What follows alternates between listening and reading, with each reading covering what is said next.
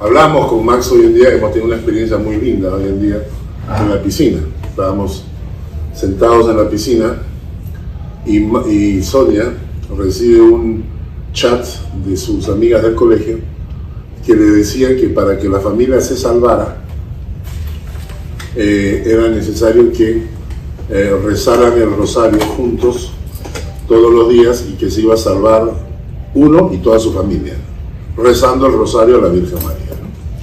Entonces María, este, Sonia me pregunta y comenzamos a hablar y le comencé a decir, mira, lo que pasa es que la falta de conocimiento bíblico hace que la gente piense tonterías.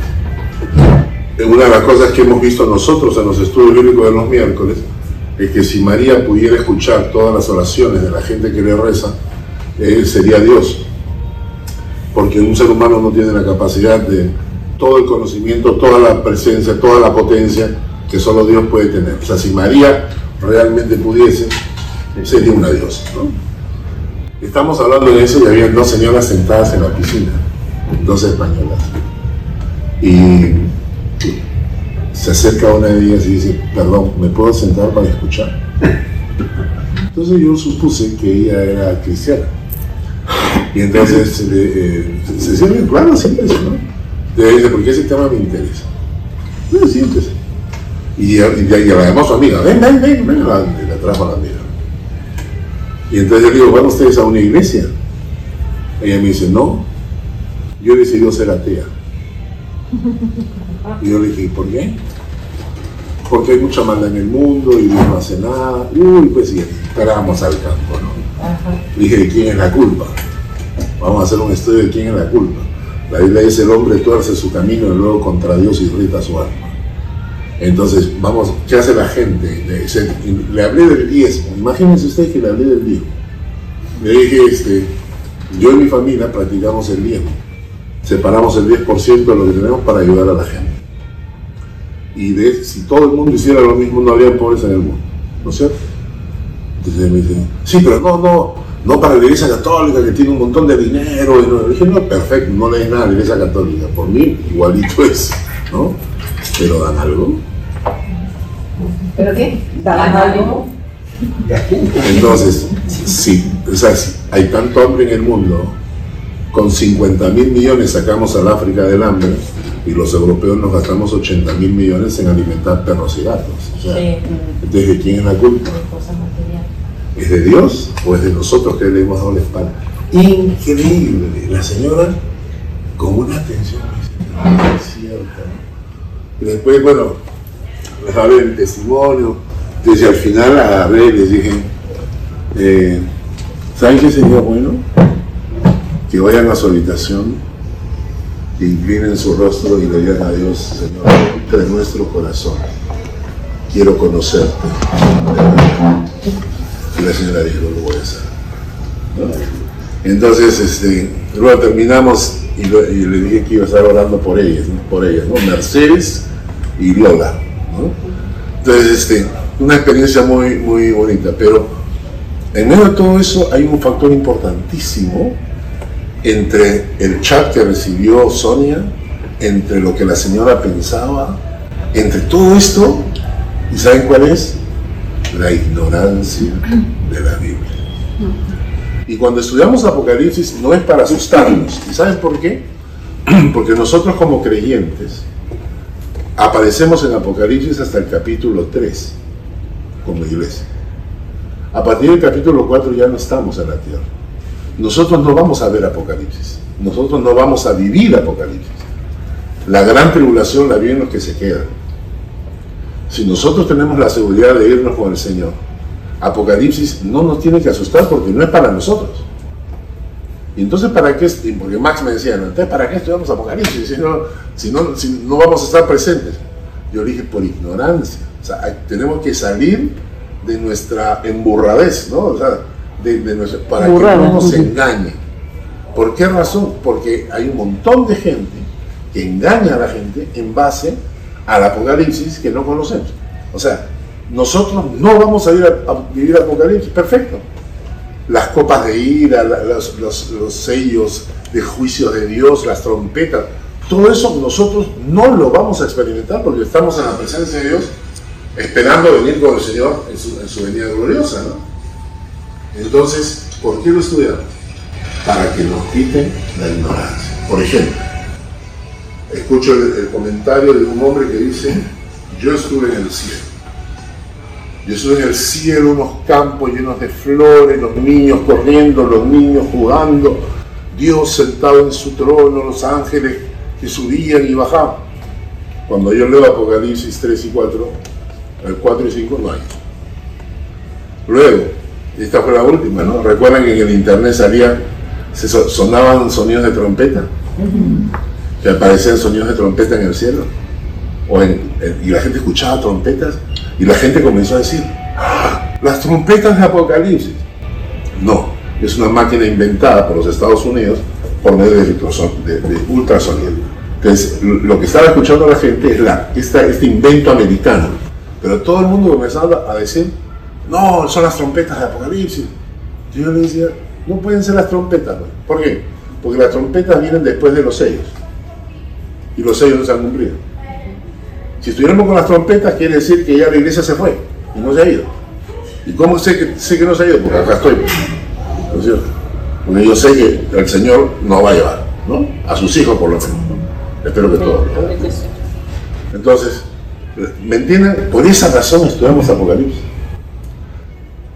Llego un día a, a Basel y una señora de Basel me dice, pastor, yo no me voy a vacunar.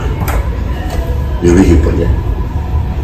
Porque la vacuna es del anticristo. Y entonces yo dije, ¿quién es el anticristo? Bill Gates. Si Bill Gates es el anticristo, ¿dónde en la Biblia se menciona? ¿Dónde está la bestia? ¿Dónde está el falso profeta? ¿Dónde está todo eso? ¿Por qué crees que Bill Gates es el anticristo? Y no una hermana de la iglesia. ¿Por qué crees que la, la vacuna es, es la marca de la? ¿De dónde sacó tu idea? Y todo eso es producto de ignorancia. ¿No es cierto? Entonces, por eso estudiamos, vamos a estudiar, para que nos saquen de nuestra ignorancia. Ignorancia. Vamos a orar para comenzar. Señor, gracias por esta tarde, por este estudio. Te bendecimos, Señor. Te pedimos que nos acompañes, que permitas que este estudio nos alimente y nos bendiga. En el nombre de Jesús. Amén. Amén. Ahora su Biblia, capítulo 9 de Daniel. Capítulo 9 de Daniel. Daniel es uno de los más grandes profetas del Antiguo Testamento. Daniel es el que lo metieron en el foso de los leones y no le pasó nada. Daniel tenía tal comunión con Dios que su vida era un testimonio y llegó a ser uno de los principales en Babilonia. Daniel conoce la profecía bíblica. Se está cumpliendo los 70 años de cautiverio que Dios había profetizado a través de Jeremías, cuando Nabucodonosor invadió eh, Judea, Judá, y se los llevó cautivos. Pero Dios dijo a través de Jeremías que se, se van a cumplir 70 años. Han llegado los 70 años. Y Daniel agarra y comienza a orar y le dice, Dios, tú dijiste 70 años. O sea, es tiempo. ¿No es cierto? Es tiempo, que, termine el cautiverio. Entonces empieza a interceder por la liberación del pueblo. ¿no? Cosa que va a ocurrir exactamente a los 70 años. Pero cuando él empieza a orar, clama delante de Dios.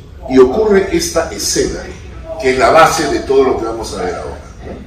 Empezamos con Isaías, con Daniel capítulo 9,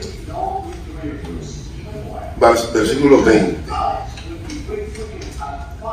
Le dice, aún estaba hablando y orando y confesando mi pecado y el pecado de mi pueblo Israel.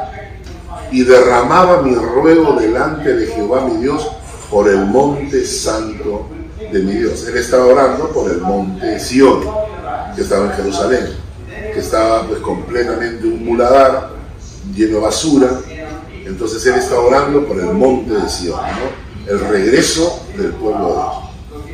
Y dice el versículo 21, aún estaba hablando en oración cuando el varón Gabriel, a quien había visto en la visión al principio volando con presteza, vino a mí como a la hora del sacrificio de la tarde. ¿Quién es Gabriel?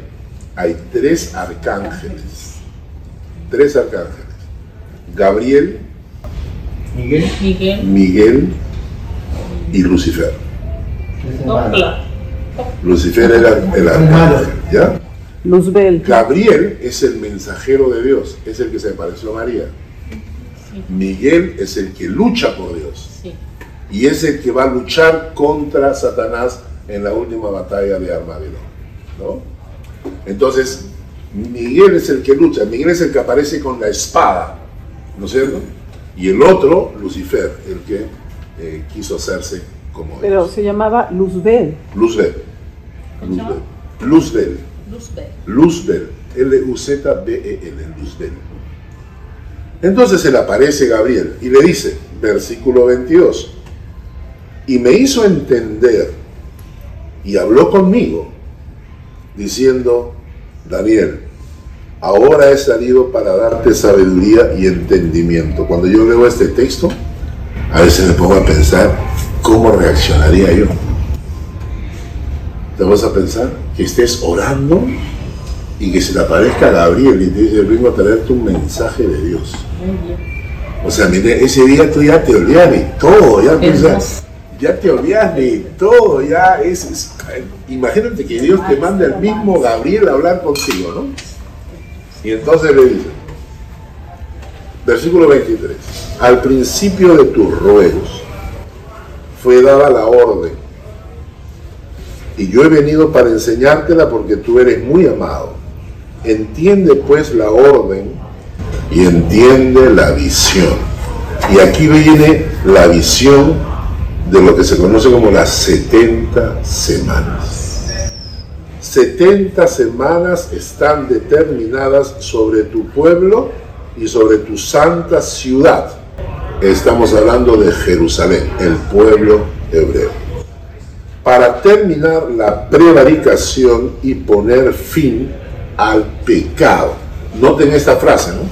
Es poner fin al pecado.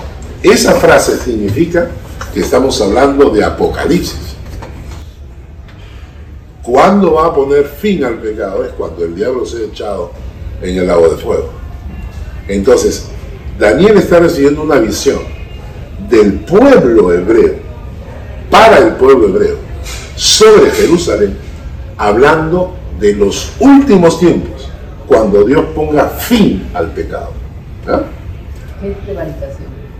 Eh, lo que es maldad, eh, intento de, de- de- Sinónimo de pecado.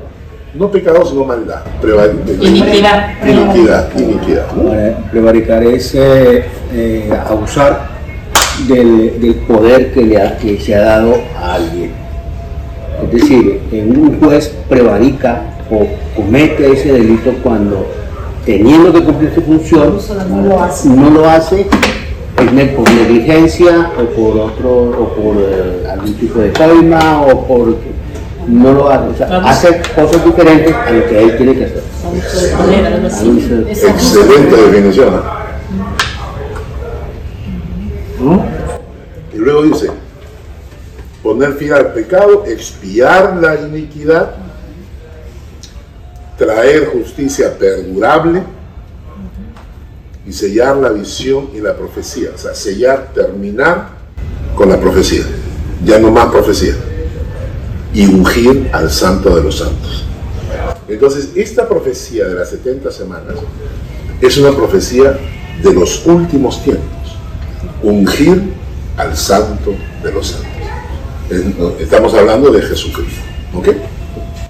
Y luego le dice, sabe pues y entiende que desde la salida de la orden para restaurar y edificar a Jerusalén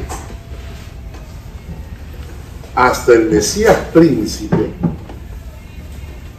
habrá siete semanas y 62 semanas se volverá a edificar la plaza y el muro en tiempos angustiosos. ¿Ok? ¿Lo entendieron? Muy bien. Desde la salida de la orden,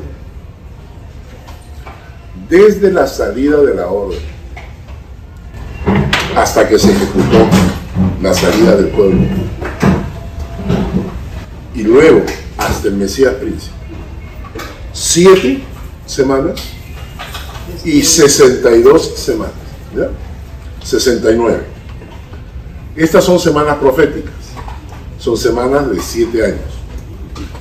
7 semanas vienen a ser 49 años. Eso es desde que salió la orden de la restauración hasta que se restauró Jerusalén, pasaron 49 años. Son años de 360 días, no 365 como nosotros. Ellos tenían años de 360. Desde que salió la orden hasta que restauraron Jerusalén pasaron 49 años, exactamente. Y desde que terminaron de restaurar Jerusalén hasta el Mesías, ¿entienden lo que estoy hablando? Son 62 semanas.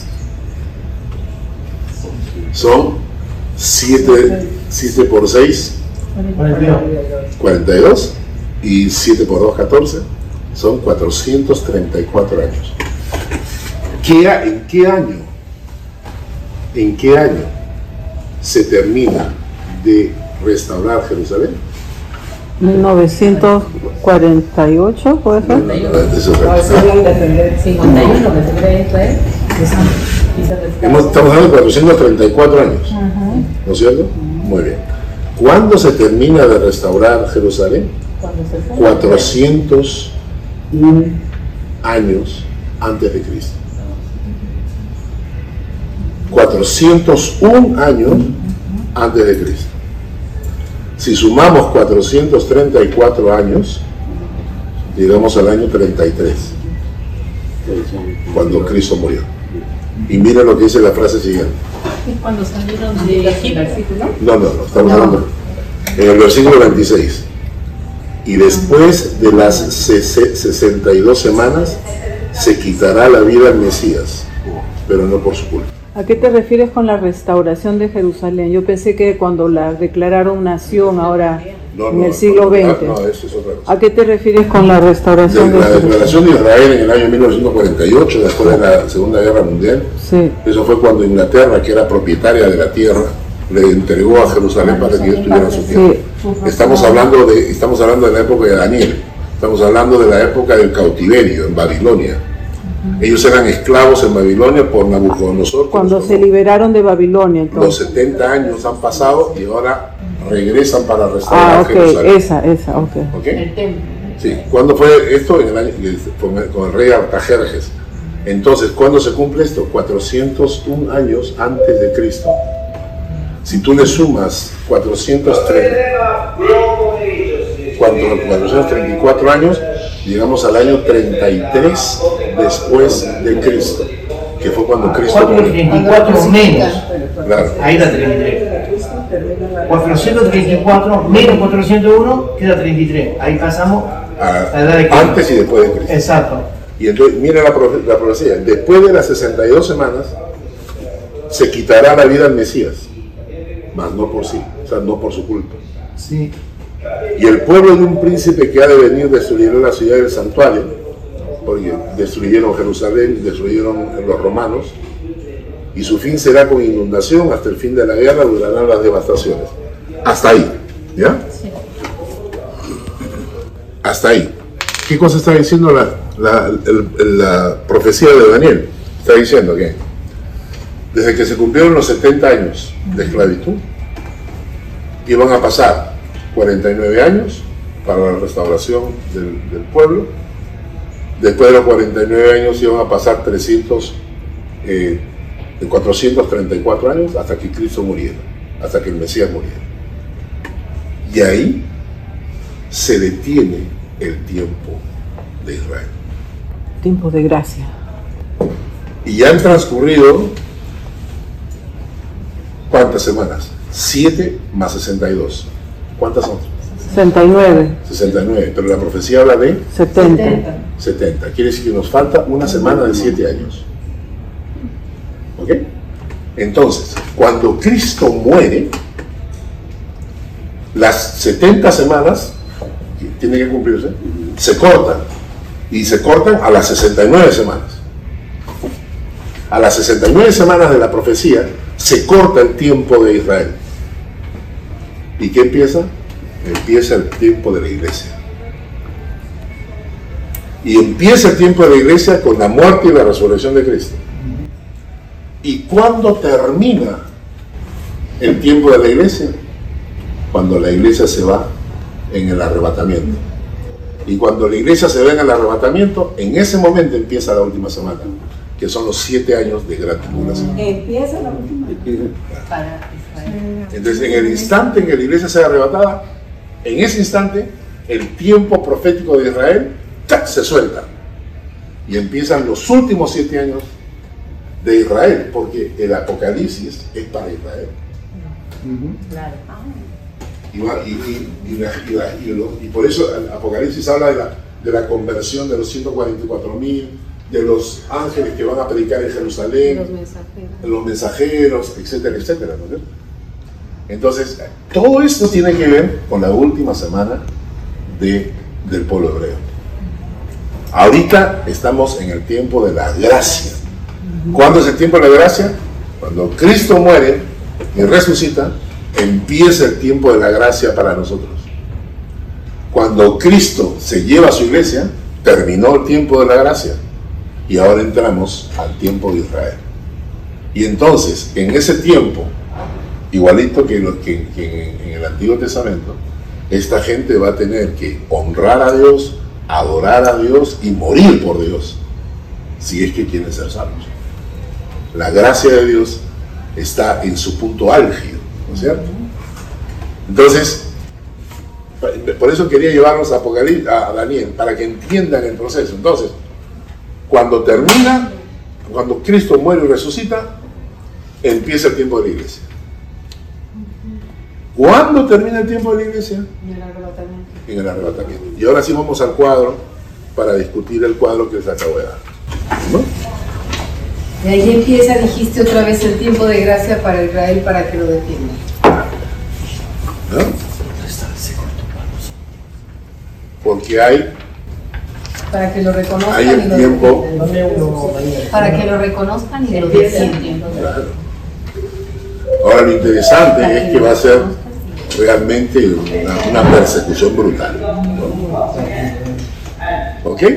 Entonces, miren, vamos a ver la, parte este, la parte de acá. Vamos a leer la parte de acá para entender.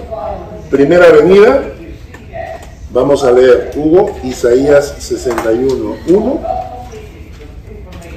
Janet, Mateo 1, 25. Isaías 61, La primera 1. venida. Sí. El Espíritu de Jehová, el Señor, está, está sobre mí, porque me ungió Jehová, me ha enviado a predicar buenas nuevas a los abatidos, a vendar a los quebrantados de corazón, a publicar libertad a los cautivos y a los presos apertura de la cárcel. Ese es el objetivo de la venida de Cristo. Mateo 1, 25, ¿qué dice? Mateo 1.25 dice, pero no la conoció hasta que dio a luz a su hijo primogénito y le puso por nombre Jesús. Perfecto. Entonces ahí estamos hablando de la venida de Cristo, la llegada del Mesías, profetizada del Antiguo Testamento, cumplida en el Nuevo Testamento. ¿No es cierto? Crucifixión, resurrección, ascensión. No, no vamos a, a leer todo, pero entienden lo que pasó, ¿no? Cristo viene, Cristo se encarna, es decir, hay una encarnación, el Espíritu del Hijo de Dios toma un cuerpo humano, se encarna. ¿Qué quiere decir eso? Que antes que, Jesús naciera, Cristo ya existía. ¿No es cierto? Esto es importante, ¿no? Antes, cuando, cuando él habla con los, como los sumos sacerdotes, ¿qué les dice? Antes que Abraham fuese, yo ya soy. Entonces ellos le dicen, ¿cómo vas a hacer? No tienes ni 50 años y ya, y ya, te- ya- y ya crees que has visto a Abraham. Y él contesta, antes que Abraham fuese, yo soy. Es decir, yo estoy. Cuando la Biblia dice que en el principio estaba el verbo, que Jesucristo, el verbo estaba con Dios y el verbo era Dios. ¿no? Cuando Jesucristo, cuando los textos bíblicos que dicen que Dios el Padre estaba con el Hijo, con el Hijo, con el Espíritu, y nos, nos escogió desde antes de la fundación del mundo. Entonces, no quiere decir que Jesús aparece cuando nace del vientre de María. No, no, no, no. Cristo está antes. Y está antes de la creación. Es decir, Jesús estaba antes que existiera el planeta Tierra, los astros y las estrellas. Antes de la creación, Jesucristo ya estaba al lado del Padre. ¿no? Muy bien. Entonces, la encarnación de Cristo viene. ¿Cuándo se inicia el tiempo de la iglesia? Cuando Jesucristo resucita y asciende a los cielos. Ahora, son tres palabras que van interconectadas. La primera es muerte, o sea, crucifixión. La segunda es resurrección. Y la tercera es ascensión. Son tres cosas que van unidas entre sí. Y ahí empieza el tiempo de la iglesia. Diana, lee por favor Mateo 28, versículo 18 al 20. Em, y Jesús se acercó y les habló diciendo, Toda potestad me es dada en el cielo y en la tierra. Por lo tanto, id y haced discípulos a todas las naciones, bautizándolos en el nombre del Padre y del Hijo y del Espíritu Santo. Bueno, y ahí empieza el tiempo de la iglesia. ¿No es cierto? En el sentido de que, bueno, aquí los dejo acá, pero le dejo la tarea. La tarea ir por todo el mundo y predicar el Evangelio. ¿No es cierto? No, no todos vamos a tener la posibilidad de ir por todo el mundo y predicar el Evangelio, pero podemos predicar en el ambiente donde nos toca vivir, la gente que nos, to- que nos toca a nuestro lado, la gente que nos escucha, y si no, poder apoyar para que otros vayan y prediquen el Evangelio pues hasta los rincones de la tierra. ¿De acuerdo? Hasta ahí estamos todos claros. Muy bien. Hola. Hola. Y entonces, el punto de la ascensión. Vamos a ver los textos de la ascensión. Julia, lee por favor. Hechos 1, 10 al 11. Hechos 1, Ya voy. 10 al 11. Y estando ellos... nueve, lee nueve. Ok. Y habiendo dicho estas cosas, viéndolo ellos, fue alzado y le recibió una nube que le ocultó de sus ojos. Y estando ellos con los ojos puestos en el cielo, entre tanto que él se iba, he aquí se pusieron junto a ellos dos varones con vestiduras blancas, los cuales también les dijeron, varones galileos, ¿por qué estáis mirando al cielo? Este mismo Jesús que ha sido tomado de vosotros al cielo, así vendrá como le habéis visto ir al cielo. Entonces volvieron a Jerusalén desde el momento que se llama del Ol- Olivar, el cual está cerca de Jerusalén, camino de un día de reposo. Y entrados, ahí ah ¿verdad? Ya. Reposo. Entonces, ¿qué está- vamos a pensar eh, en lo que está ocurriendo? Jesús ha resucitado, 40 días con la gente, más de 500 personas como testigos. Solo un tonto diría que eso fue falso. 500 personas como testigos, en cualquier juicio, en cualquier juicio, en cualquier planeta. Yo llevo a, una, a, un, a juicio a una persona y presento 500 testigos que dicen haber sí. visto lo mismo y solo un tonto dice que fue falso. ¿No es cierto? Hay 500, más de 500 testigos que dijeron que lo vieron a Cristo resucitado. Lo vieron morir y lo vieron resucitado. Ahora toca la última parte con los discípulos. Jesús tenía un vínculo muy especial con ellos. Ellos están mirando a Jesús y Jesús empieza a flotar y va ascendiendo a los cielos. ¿Pueden imaginar ustedes la escena? Y la gente que estaba por ahí cerca debe haberlo visto también. ¿No? Que Jesús está siendo levantado a los cielos. cuando de repente salen de su, de su, de su susto, digamos así, por la voz de un par de ángeles, que le dicen, ¡eh, eh, varones galileos! ¿Qué hacen mirando ahí al cielo? Noten, noten estas frases. Este mismo Jesús no dice que una encarnación de Jesús, no dice eso. Porque eso es una cachetada para todos los falsos que se llaman Jesús, que dicen que no, que ellos son la encarnación de Cristo. Dice, este mismo Jesús que habéis visto ir al cielo, este que, que tiene las heridas en las muñecas y en los pies, saben eso, ¿no? Las heridas no son en las manos, las heridas son acá, si no se hubiera desgarrado. Las heridas que tienen las muñecas y las heridas que tienen los pies. Este mismo Jesús que habéis visto ir al cielo, luego dice, así mismo vendrá, exactamente así mismo vendrá, como la habéis visto ir al cielo. Varias cosas. Eh, eso es para no dejarnos engañar, porque en los últimos tiempos vienen muchos falsos cristos diciendo que son el Cristo. En este momento tenemos 14 en el mundo. En este momento tenemos 14 personas en el mundo que dicen que son Cristo encarnado. En ninguna parte de la Biblia se habla de Cristo encarnado. Se dice este mismo que se fue, es este mismo el que va a venir.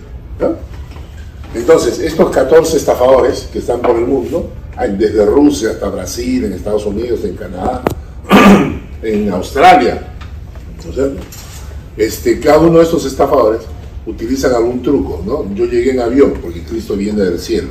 No, la Biblia no dice que iba a venir en avión. Dice, así como lo vieron ascender, así va a ser. Entonces, es muy importante que ustedes enfaticen esto, porque dice la palabra que en los últimos tiempos serán engañados aún los escogidos. ¿Mm? Ahora, el Ma- Mateo 24, ah, otra cosa interesante. La herejía católica ha llegado a tal punto de querer que María sea como Dios, que le inventaron a María la asunción. Es decir, Cristo, as- Cristo asciende, la ascensión de Cristo. En la Iglesia Católica dice que María asume, la asunción de María. La, la subieron ángeles, supuestamente, por eso se llama Asunción. Ya, perfecto. La gran mentira. ¿no? Todo, todo solamente para darle a ella un grado de diosa. Nada más, ¿no es cierto? Que viene todo de la, la herencia de la enseñanza babilónica. Hay un libro muy bueno, no sé si alguno de lo tiene, pero yo recomiendo leerlo, se llama eh, Babilonia, Misterio Religioso. Es un libro que leí hace varios años, consíganlos, yo lo puedo mandar en forma digital, lo tengo. Es brutal. Te hace toda la comparación entre los dioses babilónicos. Hay una, hay una- Babilonia en la historia. Babilonia, misterio religioso. Hay una foto de, la, de, de la- una de las diosas babilónicas. Yo les enseño esa foto y ustedes van a decir la Virgen María. Es exactamente la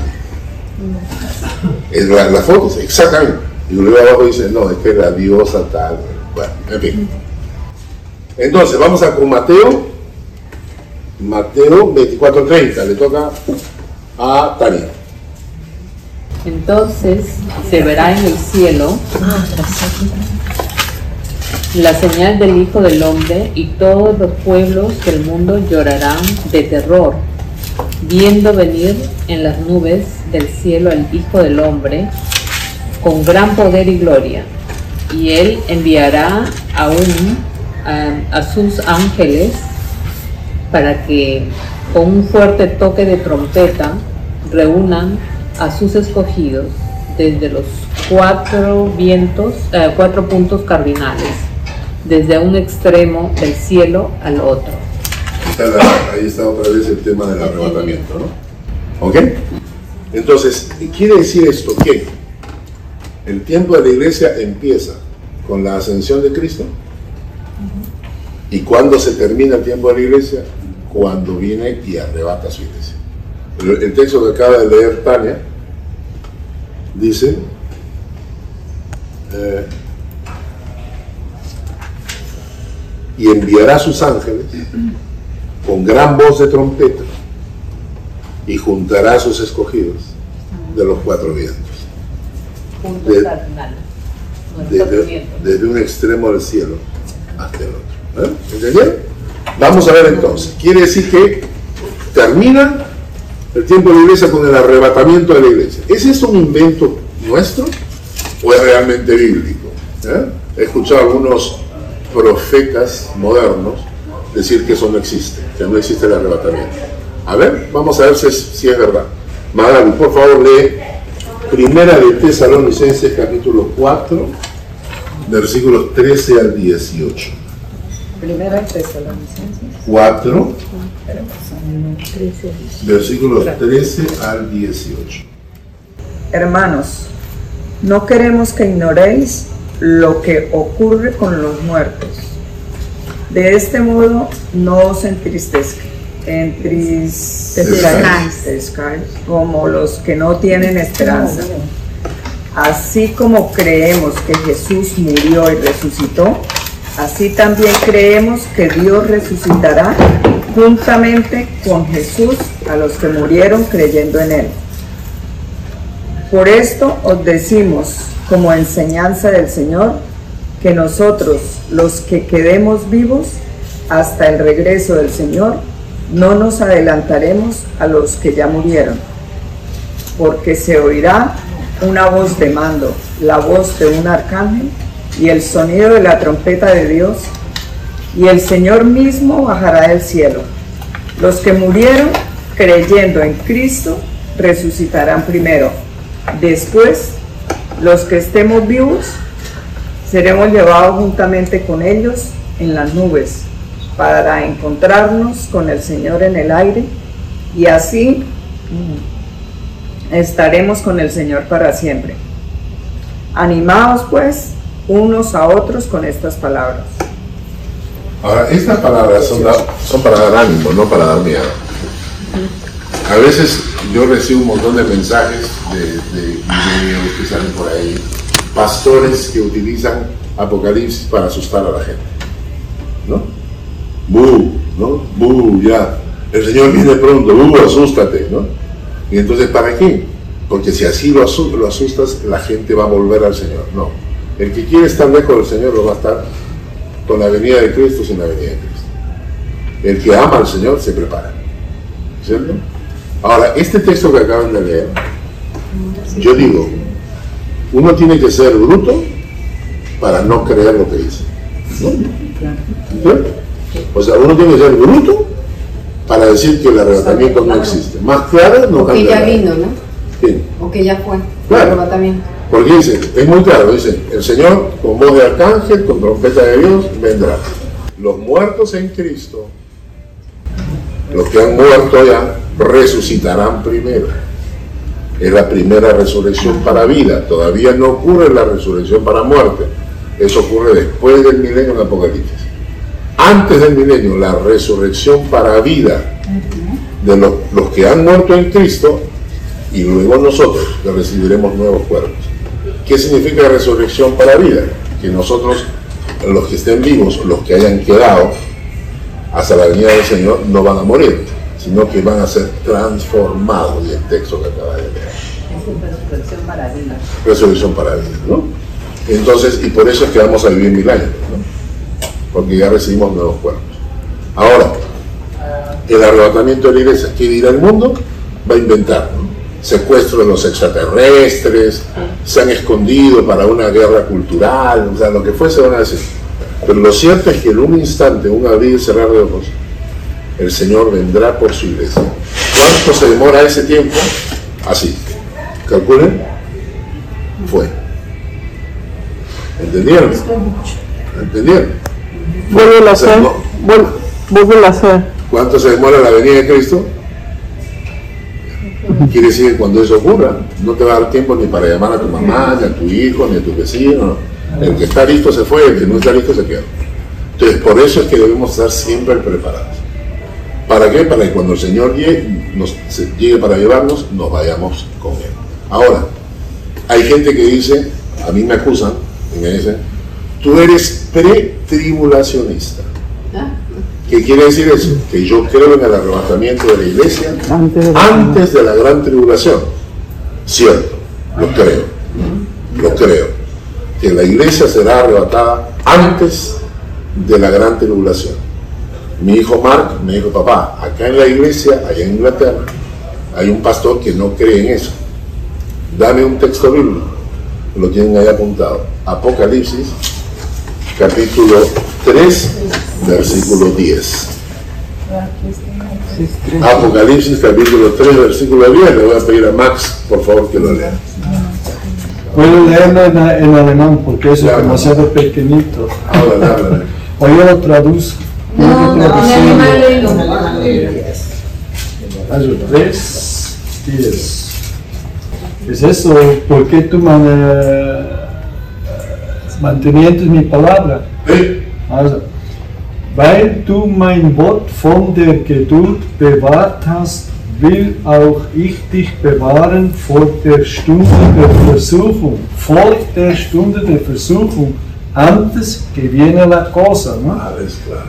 ähm, die kommen wird über den ganzen Weltkreis, venir sobre todo el mundo, zu versuchen, die auf Erden wohnen, para Perfecto. picar la gente que todavía está. Entonces le mandé este texto a. ¿Qué? Y le- yo le escribí a Mac y le dije, dile a tu pastor esto. Mi papá cree en este texto bíblico que dice, por cuanto has guardado la palabra de mi paciencia, yo también te guardaré de la hora de la prueba que ha de venir sobre el mundo entero para probar a los que moran sobre la tierra. ¿Está claro? Aparece, has cumplido mi mandamiento de ser constante. Claro. Qué bonito. Apocalipsis 3, 10. Antes, Apocalipsis 3.10. Entonces, soy pre- pretribulacionista absolutamente. Yo creo que la iglesia se va antes de la gran tribulación. Por eso les digo yo que, que Apocalipsis, en el capítulo 3, cuando termina de hablar de las iglesias, es el último capítulo donde aparezco yo. Porque la iglesia se va, me voy con la iglesia. A partir del capítulo 4 en adelante, es los que se quedan para ser probados en la tierra. Bajo el- el- la, la- la última semana de, eh, de Daniel, la última semana profética de Daniel. Ahora, entonces, cuando la iglesia es arrebatada, ya ocurrió la segunda venida de Cristo. La segunda venida de Cristo tiene dos facetas dos aspectos que la completan. Primero, es el arrebatamiento de la iglesia para recibir al Señor en el aire. Y la segunda, la llegada gloriosa de Cristo como Rey con su iglesia para reinar mil años. Siete años después. Es decir, el Señor nos saca de acá, empieza la gran tribulación, y cuando termina la gran tribulación, venimos con Él. Entonces, el- la venida de Cristo tiene estas dos facetas, es importante. Estas dos facetas, ¿no? ¿Por qué? Porque la primera es como ladrón en la noche, dice la Biblia, en un abrir y cerrar de ojos, ¿no es cierto? Ese es la primer- la- la primera, el primer aspecto del arrebatamiento. El segundo aspecto es otra cosa. El segundo aspecto es todo ojo le verá, como el relámpago que sale de occidente hasta occidente, los caballos de Apocalipsis, el- viene, viene Cristo en su caballo blanco diciendo el rey de reyes, señor de señores.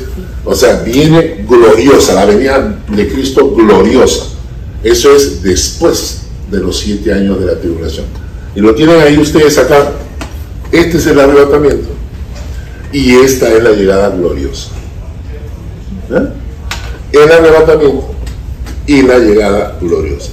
Y estos dos aspectos, estos dos, este y este, juntos conforman la segunda venida. Lo que pasa es que no existe el fin del mundo como lo presentan las Sí, películas. no terremoto. Primero son siete años de tribulación, luego viene Cristo y luego después vienen mil años de reino. En la tierra. En la tierra. sí. Y después de los mil años desciende la nueva Jerusalén. ¿Ok? ¿De acuerdo? Pero la tierra en definitiva va a ser otra tierra nueva. Renovada. Pero no, Sí, es- no, no, sí, globo este, no va a ser globo oeste. Y esos mil años. Siglos nuevos y tierra nueva. No, no se sabe No se exactamente sabe. cómo funcionará, pero, Pero- que va a descender este, siglos nuevos y tierra Ok. Yo, yo pienso años tipo COVID, que todo sale bonito, No, no, todo se sí, renueva. palabra. Eso te hace pensar, ¿no? La. En gente, Isaías dice, tierra nueva y cielo nuevo. claro, y que el león habitará con el oso y salieron los Eso es un venados. Es interesante, porque las naciones han sido gobernadas por Cristo mil años y apenas el diablo se suelta, dice que las naciones se pliegan al diablo para luchar contra Dios. Y ahí viene la, la última batalla, que no la pelea Dios, por si acaso, la pelea el arcángel Miguel. Porque Dios no tiene que, no se rebaja esas peleas, ¿no? ¿Ok? Pero eso lo vamos a ver en, en- en Apocalipsis. Entonces, tienen acá, tiene, hasta acá estamos, hasta, hasta acá hemos llegado, ¿verdad? Sí. ¿Qué ocurre entre esto y esto? Siete años. De aquí a acá, siete años. Divididos en dos etapas. O sea, que en esos, en esos siete años él viene dos veces. No, no, no, no. Al principio es el arrebatamiento Sí. y al final es la llegada gloriosa. Es como que nos recoge, él se queda con nosotros siete años y después vuelve. No suelta. ¿No? Ahora, este lapso de tiempo tiene siete años. La gran tribulación, o sea, la tribulación y la gran tribulación. A esto se le conoce como el tiempo de la tribulación, estos siete años de la, de la tribulación. ¿ya? Se divide en dos, tres años y medio, tres años y medio. Vamos a, voy a explicar ahorita por qué. Entonces, ahí es cuando aparece el anticristo. ¿Cuándo aparece el anticristo? Después del arrebatamiento. ¿Entiendes? Entonces cuando viene una señora y me dice, el anticristo es Bill Gates. Claro, ¿no es cierto? ¿No? No, el anticristo es Ronald Reagan. ¿Por qué? Porque Ronald Reagan, no sé qué, tiene secretas, secretas, secretas. O sea, definir al anticristo porque se llama Ronald Reagan. O sea, es una tontería, es un absurdo. ¿no? Claro, y hace por- ¿no? Hay diferentes tonterías. Entonces, este, porque Bill Gates es, este, tiene seis, este, que es Bill Gates tercero, sexto, no Y sé después cuánto. dice que el príncipe Harry. El príncipe, esto es tontería. De todo. ¿Ok? Entonces tenemos acá, Pero no olvidemos, no, Estos siete porque no olvidemos que aún hasta los escogidos, les digo que no, no, no, no, ría- no nos riamos porque dice la palabra que aún hasta los escogidos serán engañados. Así es, así es. Vamos a ver entonces, Entonces, no te sientas gran tribulación. ¿Existe? ¿Va a haber una gran tribulación? Leamos. Le toca a Sonia. Mateo 24, 21. Porque habrá entonces gran tribulación, cual no la ha habido desde el principio del mundo hasta ahora, ni la habrá. Y, a- y si aquellos días no fueran conta- acortados, nadie será salvo. Pero por causa de los escogidos, aquellos días serán acortados. Interesante, ¿no? Sí. La, está hablando de si en esos días, o sea, por causa de los escogidos, Dios va a cortar ese tiempo. O sea, ahora, claro, esto es una, una mera conjetura personal, ¿no?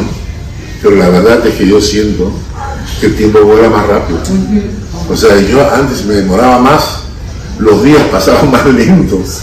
No, de repente un día estamos con Luz y digo, "Ah, ya regresamos a la iglesia, estoy cansado.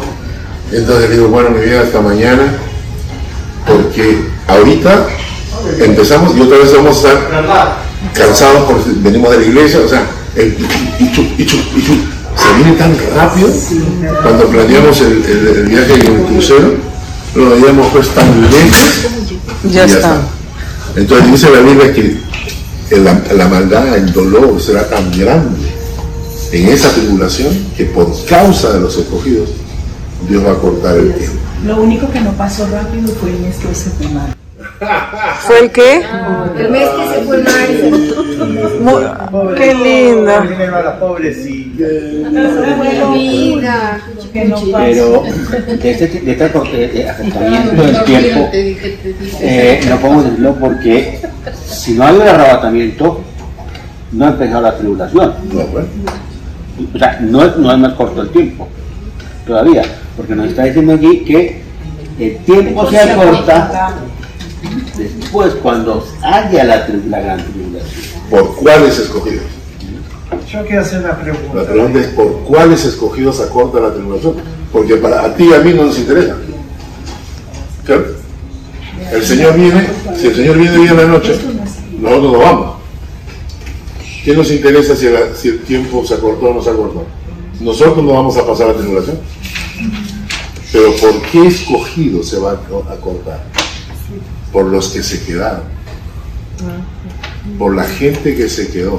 Por ejemplo, si yo le, si yo le predico a una persona, y le- no conocemos varios, ¿no? La, la señora de la piscina, por ejemplo, Sí. se le ha dicho la palabra, la pero si no toma una decisión, se queda.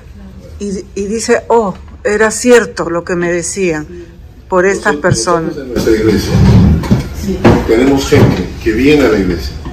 Pero, no se queda. No, no debemos juzgar a nadie porque no conocemos el corazón, pero tú dices, "Mm, yo creo que se queda. Porque no, no ves esa, es- al Señor obrando en su corazón. ¿sabes? Entonces, personas que vienen a la iglesia de vez en cuando, cuando tienen tiempo, ¿no es cierto? Y entonces a veces vienen y tú dices, "Mm", o sea, ¿no? Entonces me, yo le comienzo a preguntar, digo, bueno, ¿cuántos, cuántos realmente se van a ir? Cuando el Señor venga. Ustedes pueden imaginar lo que eso va a hacer. Ustedes pueden imaginar, o sea, el que escuchó las prédicas en la iglesia y de repente se quedó. Uno. Dos. Esos que se quedaron van a comenzar a, a evangelizar, a predicar, y la Biblia menciona. Y esta parte, ¿viste? Y Apocalipsis habla de lo, o sea, yo, yo le llamo los rezagados, ¿no? Y les voy a enseñar luego el texto bíblico cuando habla, cuando el Señor, cuando Juan eh, eh, pregunta, ¿no? Le dice, Señor, ¿y estos quiénes son? Y el texto bíblico dice que estos son los que han salido de la gran tribulación y han lavado sus ropas en la sangre del Cordero. Es la segunda oportunidad. Claro. Son los que se quedaron que van a tener una segunda Esa es la segunda oportunidad. Y por amor a ellos, Claro. el Señor Es que él les lo corta. hace. Por los primeros. Por los primeros. Una- Los que, los que están muertos en este momento, ¿dónde están? Están en el seno de Abraham, en lugar de. ¿Están en una, en una pausa? No, están en la presencia de Dios. Ya están en la presencia de Dios. Están en la presencia de Dios. Los que murieron hace, Pero, Van no, durmiendo. no tienen cuerpo glorificado. sí, pero hace 10.000 años. Los que murieron hace 10.000 años. Ah, te contesto. Sí. Acuérdate de mí cuando estés en tu reino. De cierto, de cierto te digo, hoy estarás conmigo en el paraíso.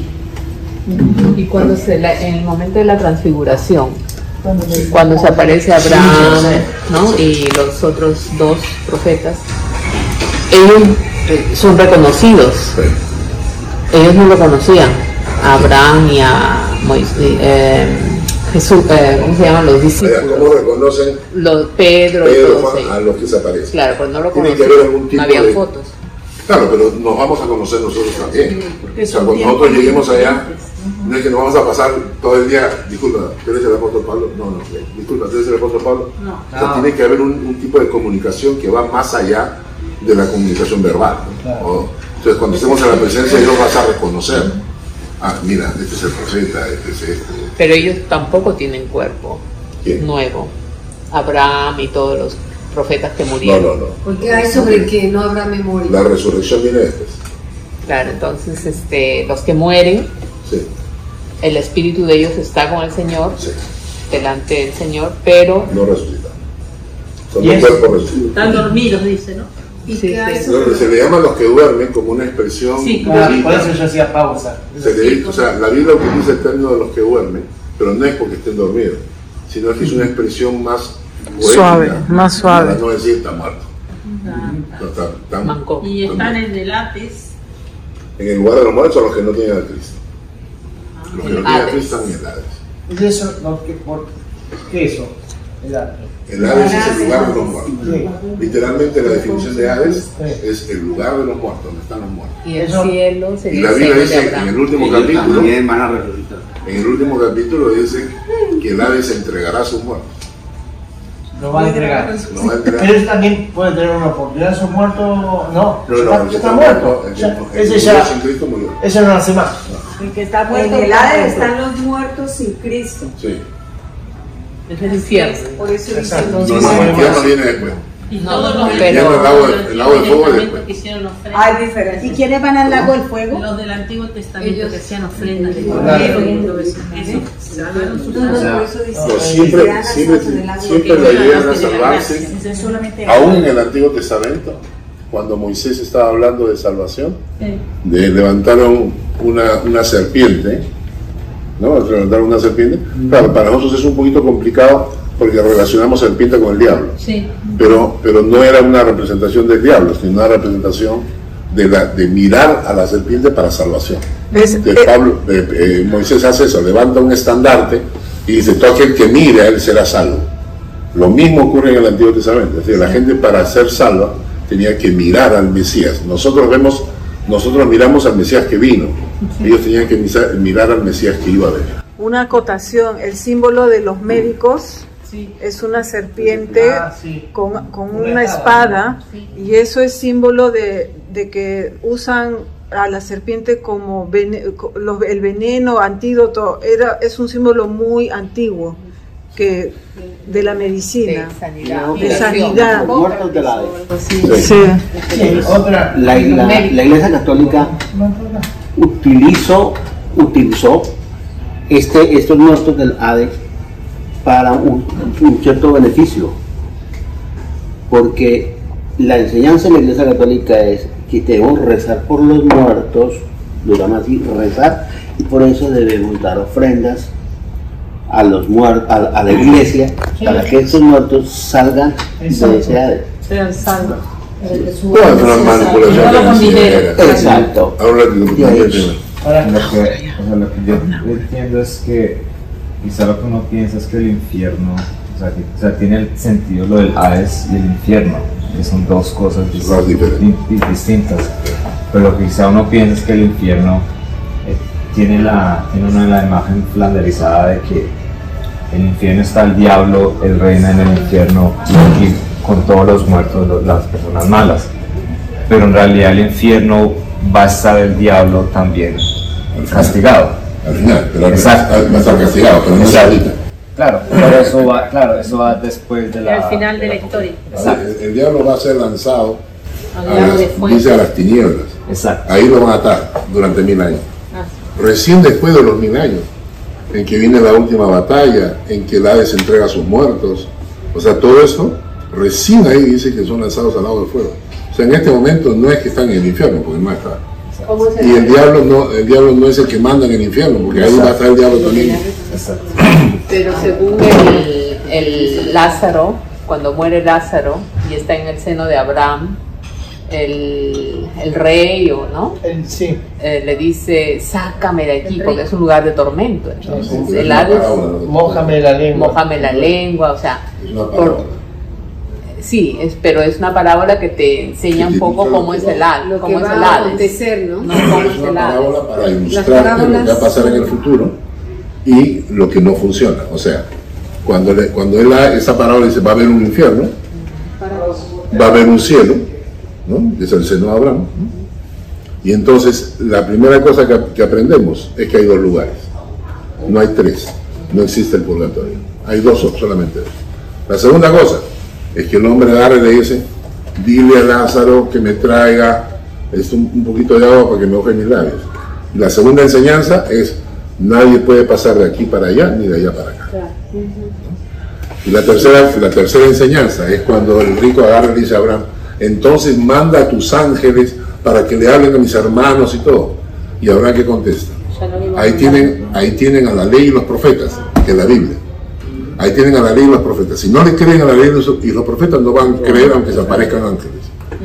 Pero eso no es solamente lo que iba a pasar, una parábola de lo que iba a pasar, sino ya estaba pasando desde No, una parábola es una, antes. una figura. Algo una Sí, sí, pero la, la, conversación. la figura no, no es que empieza a hacer a lo que va a ser en el futuro cuando empieza a contar eso Jesús, Claro, pero sino ya había pasado desde ver. el Antiguo Testamento. El lago de fuego, mira dónde aparece. Apare- Aparece en Apocalipsis capítulo 21. Ahí aparece de fuego. Sí, sí, eso lo entiendo, pero ¿cómo entonces era antes, cuando estaba Abraham y todos ellos? ¿Cómo estaba la situación en el cielo? Era así, había el Hades y había el seno de, de qué? No El había. Hades es el lugar de los muertos. Claro, pues había. Eso hay. Ya había desde el Antiguo Testamento. Claro, claro, el Hades sí. Y el seno de Abraham desde el Antiguo Testamento también. O sea, Sí, claro. Jesús solamente la está oscuridad. Dando otra vez el mensaje porque ya existía. Claro. Claro. ¿Ok? Eh, yo tengo una pregunta. ¿Qué hay sobre lo que dicen que, bueno, no sé lo que dicen, que hay que, que de que no habrá memoria en el cielo? Mentira, sí, ahora. Voy a reconocerlo, mis parientes ahí. También vamos a reconocer a los profetas. Lo que pasa es que tenemos una amiga, permíteme. Lo que pasa es que tenemos una, una, una amiga, la que iba a venir, eh, que te comenté, eh, ella insiste que, que no va a haber memoria en el cielo. Bueno, ¿Qué vamos a hacer? ¿eh? ¿Tú quién Vamos a reconocer. ¿Quiénes son? Claro, ahí está mintiendo. Pero cuando estemos en el cielo ya no va a haber, ya no va a haber más memoria. No, no, es una tontería. No, No, es mal no tiene ningún tipo de base bíblica. Yo digo, por ejemplo, a la gente que nosotros le hablábamos y bueno, que le demos la palabra que dio la salvación, la escucharon, pero después al poco tiempo murieron. Esas personas capaz que, creen en Dios, aman a Dios, pero no cumplieron con los mandamientos. No, no, la salvación nunca es por obra. Por más que hayan cumplido con los mandamientos o no. Bueno, si sí. creyeron en Jesucristo, pusieron su fe, Sí. su confianza y su salvación en Jesucristo, son salvos. Se salvan. ¿no? ¿Ok? A ver, pero no, se me está saltando Apocalipsis. Sí, vamos no, a no, tener. Vamos a seguir que esto está muy bueno. Entonces- ¿Quién va al infierno? ¿Solamente Satanás? No, A ver, le voy a leer el texto. Hitler, Ash- toda esa gente, Lenin y, y, y tu vecino que murió sin Cristo, todos ellos. No los malos solo. Pero bueno, creyeron, no, no, la palabra. Escuchen, mira, escuchen. Ah, Apocalipsis en Apocalipsis 20 dice, A 20. versículo 1, vi un ángel que descendía del cielo con la llave del abismo. 20, el 20 20, capítulo 20. ¿Cómo dice, perdón? 21. Sí. Vio un ángel que descendía del cielo con la llave del abismo y una, y una gran cadena en la mano, prendió al dragón, la serpiente antigua que es el diablo y Satanás, y lo ató por mil años y lo arrojó al abismo. Y lo encerró y puso su sello sobre él. ¿Listo? Pasan mil años, versículo 7. Cuando los mil años se cumplan, Satanás será suelto de su prisión. Y ahí empieza el- la última batalla. ¿Sí? Y luego en el versículo 11, recién en capítulo 20, versículo 11, aparece el gran trono blanco. Es decir, vamos a estar ante el trono blanco. Y dice, y vi un gran trono blanco y al que estaba sentado en él, y de delante del cual huyeron la tierra y el cielo, y ningún lugar se encontró para ellos. Y vi a los muertos, grandes y pequeños, de pie ante Dios. Recién el trono blanco, capítulo 20 de Apocalipsis. De pie ante Dios que aún no doblaban rodilla. ¿no? De- y los libros fueron abiertos. ¿Qué son los libros? Los libros son tu vida. La vi- cada persona, su vida es un libro. Los libros fueron abiertos. Y luego dice, y, y otro libro fue abierto, pues, el- el- que es el libro de la vida. O sea, cada persona tiene su libro. Que se convierte. Tu vida es todo un libro con- escrito todo lo que ha ocurrido y lo que has hecho en tu vida. Pero hay un libro especial que es el libro de la vida, donde están escritos los nombres de los que son salvos. Ese libro también fue abierto y comienza. Juancito, Pedro. Ah, estos están. ¿ah? Pero- Van buscando, van buscando. De, de- de- de- de Daniel, Daniel, Daniel Won, Daniel Octavio, Daniel, Daniel Pérez, oye, oye, Daniel Cruz. Oye, acá está Daniel Cruz, acá.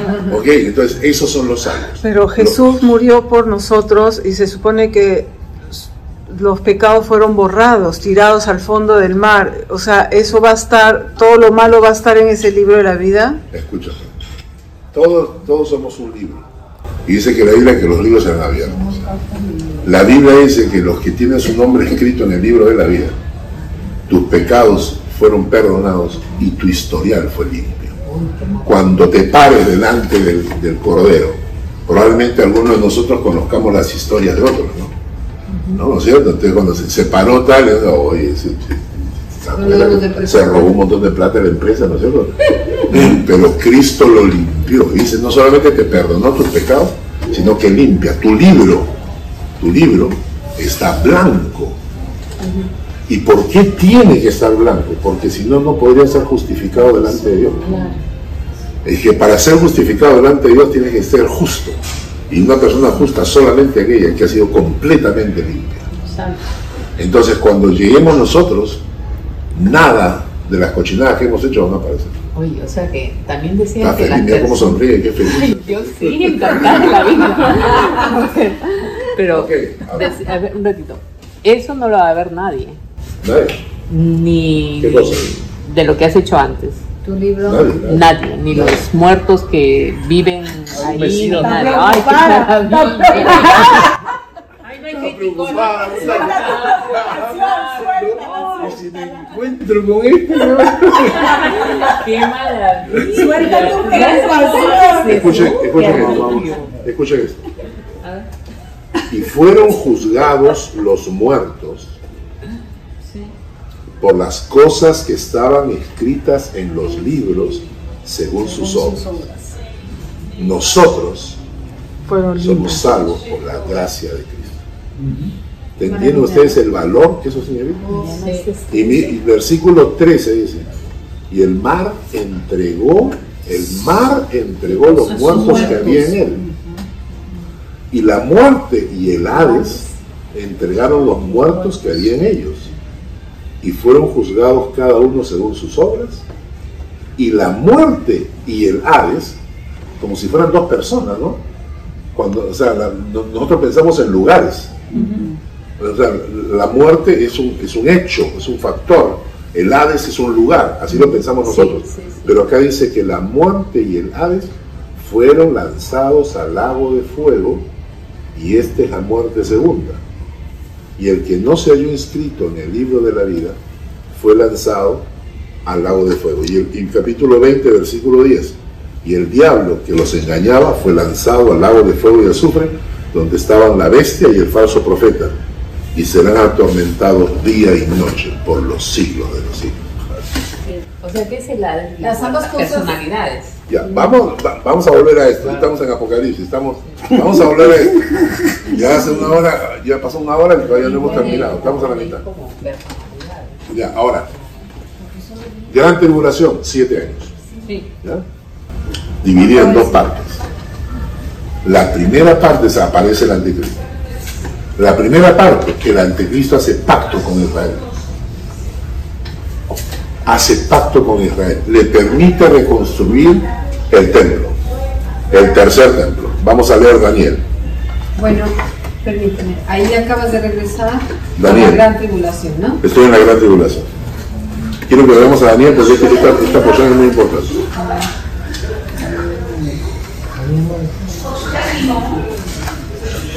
Daniel capítulo 9.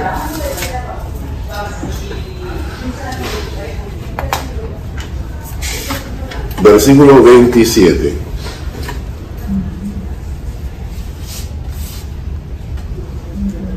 Esta profecía es muy importante para nosotros.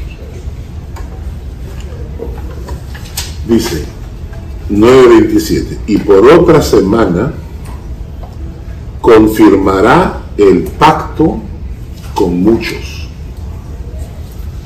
A la mitad de la semana hará cesar el sacrificio y la ofrenda.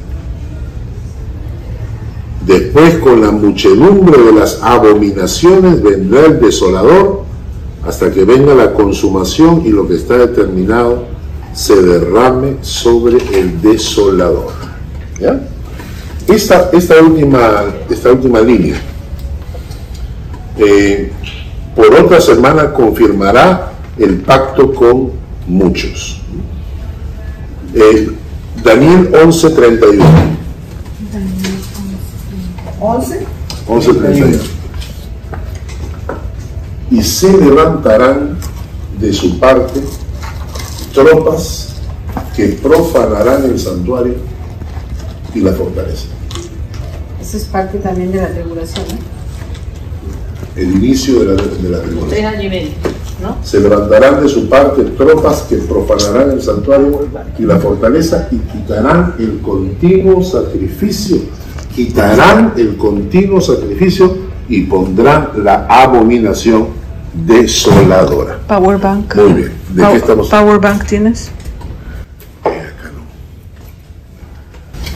Bueno, eh, entonces, ¿de qué estamos hablando? La reconstrucción del tercer templo de Israel. El primer templo fue el templo de, de Salomón, ¿no? El primer templo de Salomón, David lo quería construir, pero Dios le dijo, no, porque tu reino tiene mucha sangre. Entonces, pero tu hijo lo va a poder construir. Salomón lo construye, se conoce como el primer templo o el templo de Salomón cuando Nabucodonosor invade Judá, porque ya Israel, la parte de Israel de arriba, el, reino del, norte ya había sido exterminada por Samaria, queda la parte del sur, del parte del sur que es el reino de Judá. Eso es invadido por Nabucodonosor y se los lleva a esclavos, destruye el templo de Salomón, lo destruye. 70 años después, se cumple el tiempo, regresa el pueblo con Esdras y Nehemías, lo tienen ahí en la Biblia, y Esdras y Nehemías reconstruyen Jerusalén y reconstruyen el templo. Se conoce como el segundo templo. Ese fue el templo donde Jesús se, se metió a tirar las, las mesas y todo lo demás. Ese es el segundo templo. Ese templo fue destruido en el año 70 por los romanos hubo una rebelión de, de- de los judíos contra los romanos y los, mandaron a sus tropas, entraron a Jerusalén y les dijeron un- una mentira que se la creyeron y que hizo el cumplimiento de la profecía de Jesús. Jesús les dijo, no quedará de este templo piedra sobre piedra. En el año 70, cuando llegaron los romanos para eh, socavar esa rebelión, eh, les dijeron que los judíos habían, habían escondido su oro entre las piedras del templo. Y los romanos, para llevarse el botín, literalmente destruyeron, sacaron piedra sobre piedra, lo desmontaron. ¿Qué es lo único que queda? Lo único que queda de toda, de toda esa ciudad es el muro de Jerusalén, que es el muro de los lamentos, donde hoy en día los judíos lloran porque no tienen dónde ofrecer sus sacrificios. Ahora, para los judíos ofrecer un sacrificio significaba perdón de sus pecados, porque ellos transmitían sus pecados a los animales. Entonces el sacrificio significaba perdón de mis pecados, perdón de mi familia, perdón del pueblo. No tengo dónde. ¿Qué, qué está pasando entonces? ¿Quién está cargando con mis pecados? El muro. Ellos. Por eso es la angustia, por eso lloran en el muro de los lamentos. ¿Por qué no se reconstruye el templo? Porque en ese lugar donde estuvo el templo, cuando los musulmanes entraron, construyeron lo que se llama la, la mezquita de la, de la cúpula. Entonces los, los de Israel no pueden reconstruir porque quieren, porque quieren reconstruir ahí donde estaba el templo. Pero para eso tendría que tumbarse la mezquita. Y si se tumba la mezquita, empieza la tercera guerra mundial. Con los musulmanes. Entonces no pueden hacer nada. Pero tienen todo. Todos los materiales para reconstruir el tercer templo. Hasta los utensilios. Ya todo lo tienen hecho. Todo. Los planos, los- los- la- eh, todo lo que necesitan para reconstruir el templo ya lo tienen hecho. No pueden hacerlo porque está ahí la mezquita de la, de la del Mezquita de ¿no? Omar. eh, donde está ahí. ¿no? Entonces, ¿cuál es una de las señales del inicio de la última semana de Apocalipsis? Que La construirán. reconstrucción del tercer Del tercer. ya lo tienen. Solamente basta que haya un político que tenga capacidad político-militar para convencer a los musulmanes y dejar que construyan el templo. Entonces, ¿quién es ese político militar que va a tener esa capacidad? El anticristo. Entonces el anticristo va a lograr que los musulmanes le permitan a los judíos construir el tercer templo. Y va a ser un pacto con los judíos por tres años y medio. O sea, va a ser un pacto, no, no. Construimos el templo y ustedes van a ofrecer sus sacrificios. Pero ¿qué dice la palabra? Que a los tres años y medio el anticristo rompe el pacto y empieza a ofrecer animales inmundos en el sacrificio y se sienta en el trono haciéndose pasar por Dios. Entonces, los tres años y medio iniciales de la gran tribulación, va a estar el pueblo judío, va a estar emocionado pensando que ya por fin han conseguido todo. ¿Quiénes van a ser perseguidos? Los cristianos. Pero cuando terminan los tres años y medio, empieza la gran tribulación para los judíos. Y entonces el, el anticristo va a tomar control del tercer templo y lo va a convertir en una, o sea, va a ofrecer cerdos y, y todo tipo de animales ahí. Y se dice que se va a sentar en el trono haciéndose pasar por Dios. Una pregunta, entonces cuando pase eso del, del anticristo que va a subir al trono, puede ser de que los mismos judíos digan, este era el Mesías que esperábamos. Claro. Algunos, algunos lo van a decir. Algunos lo van a reconocer. 144 mil no. 144 mil se van a convertir, van a comenzar a predicar. Dios va a mandar dos ángeles y van a matar a los dos ángeles que les, les- les van a decir en su cara que están haciendo las cosas mal. Entonces, y, y junto al anticristo van a estar todos, van a estar ¿Te refieres a los católicos, ángeles, a los evangélicos, profetas, van a estar todos juntos al anticristo. Y entonces va, va a ocurrir eso, y ahí a los tres años y medio termina. Cuando rompen el pacto con el pueblo hebreo y comienza a hacer estos sacrificios, construyen la imagen que se llama la bestia, aparece el falso profeta, que es el líder religioso, y, se conforma la Trinidad diabólica. Anticristo, la bestia que habla, que, le que recibe vida, una estatua que recibe vida, y el falso profeta. Esta Trinidad diabólica es la que comienza a sellar a la gente con el 666. Muchas veces los cristianos, algunos cristianos me decían, pero pastor, dice acá que sin la marca la bestia no se va a poder ni comprar ni vender. Y eso va a ser horrible. ¿Qué vamos a hacer nosotros? Nos vamos a esconder. Le dije, bueno, no sé qué vas a hacer tú, pero yo no voy a estar. Así que a mí no me preocupa la marca de la bestia. ¿no? No, pero es que el chip que te ponen hoy en día y que tiene el QR code y todo lo demás, no, nosotros no, el- el creyente se va. ¿De acuerdo? Entonces, Es el anticristo, la bestia y el, la el falso profeta. El falso Esa es la Trinidad diabólica. Ay, sí. ¿no? Y entonces ahí es cuando empieza ya, el anticristo ya se manifiesta con toda su maldad, ¿no es cierto? El, el falso profeta es el que congrega en forma ecuménica a todas las religiones, ¿no? Todas las religiones se juntan contra él y entonces, entonces, los judíos son perseguidos y empiezan los sellos, las trompetas y las copas de ira.